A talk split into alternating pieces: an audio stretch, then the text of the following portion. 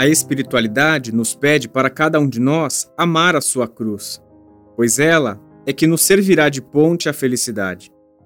Pede para que cada um ame a sua realidade, que é a sua cruz diária na família, no trabalho, na doença, na dificuldade financeira, enfim, em todos os obstáculos que nos cercam.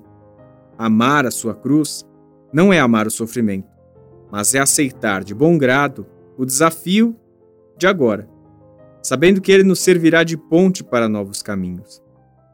Vivemos reclamando do que temos e do que somos.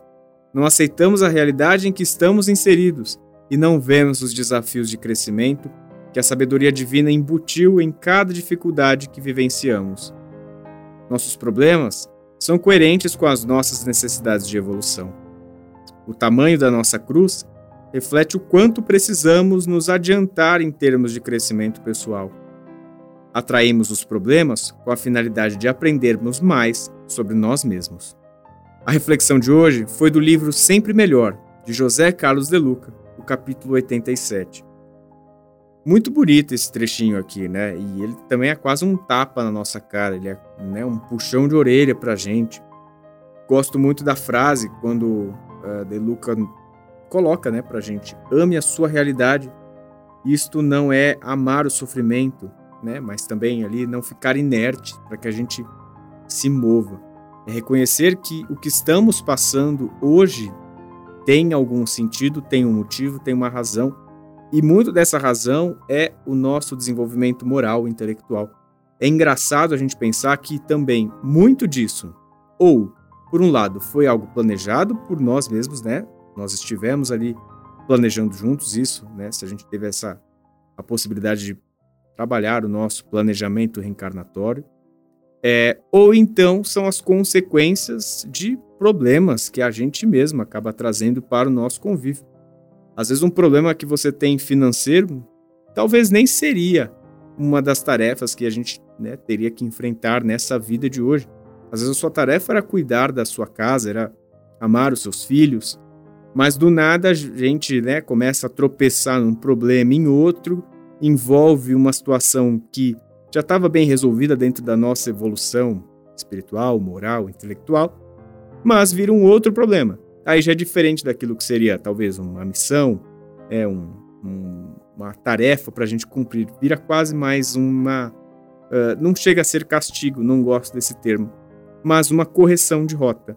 Algo que nem estaria ali, mas a gente vai ter que refazer essa lição para aprender alguma outra coisa ou para reparar danos.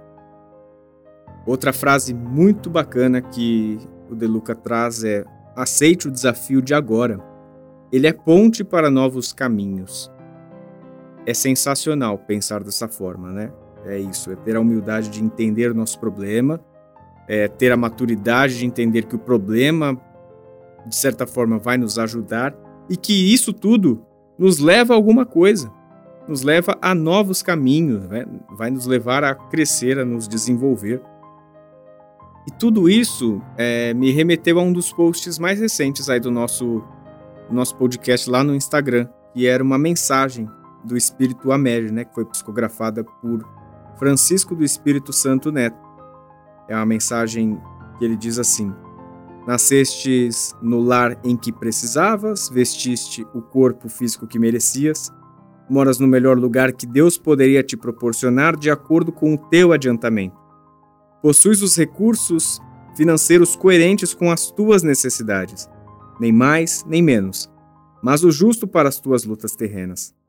Teu ambiente de trabalho é o que elegeste espontaneamente para a tua realização. Teus parentes e amigos são as almas que atraíste com tuas próprias afinidades.